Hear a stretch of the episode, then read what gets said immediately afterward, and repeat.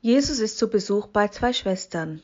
Die eine, Martha, muss einer typischen hessischen Familie entsprungen sein. Sie ist die geborene Gastgeberin, sie kocht und bewirtet ihre Gäste, während sich ihre Schwester Maria zu Füßen von Jesus setzte und ihm zuhörte. Wie konnte sie es wagen, mich mit der Arbeit ganz allein zu lassen, muss sich Martha gedacht haben. Sie fordert Jesus auf, ein Machtwort zu sprechen und Maria an ihre eigentlichen Aufgaben zu erinnern. Doch Jesus, er reagiert ganz anders. Martha, Martha, sagt er, du bist um so vieles besorgt und machst dir so viel Mühe. Nur eines ist doch wirklich wichtig und gut. Maria hat sich für dieses eine entschieden, und das kann ihr niemand mehr nehmen. Ich habe mich gefragt, ob ich mehr Martha oder mehr Maria wäre.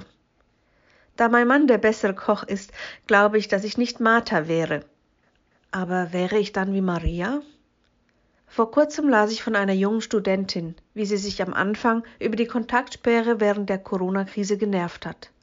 Doch sie erwähnte vor allem, dass sie dankbar ist, in dieser schwierigen Zeit Gott näher gekommen zu sein. Sie hat mehr als sonst in der Bibel gelesen und sagt, dass sie Gott besser kennengelernt hätte. Das klingt fast ein wenig so wie Maria, dachte ich, die sich zu Füßen von Jesus setzte und ihm zuhörte. Maria wollte Jesus ganz nah sein, ihn kennenlernen und von ihm lernen. Bin ich wirklich mehr wie Maria?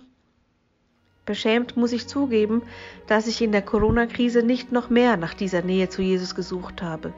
Mein Alltag mit Beruf, Familie, Online-Schule, Homeoffice und Online-Gemeinde geht trotzdem weiter.